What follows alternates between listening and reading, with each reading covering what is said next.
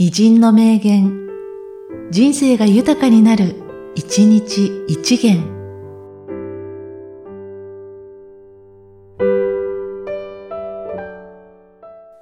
6月30日、小倉正夫。論理的な思考とは、物事をシンプルに考えることに他ならない。シンプルな論理思考を心がけることだ。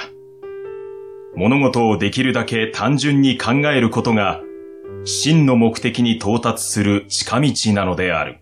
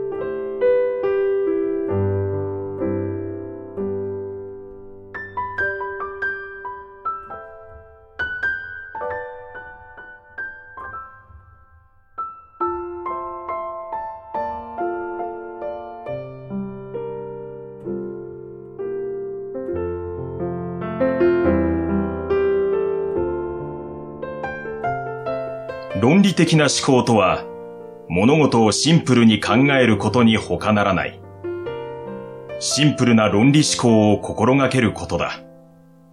物事をできるだけ単純に考えることが、真の目的に到達する近道なのである。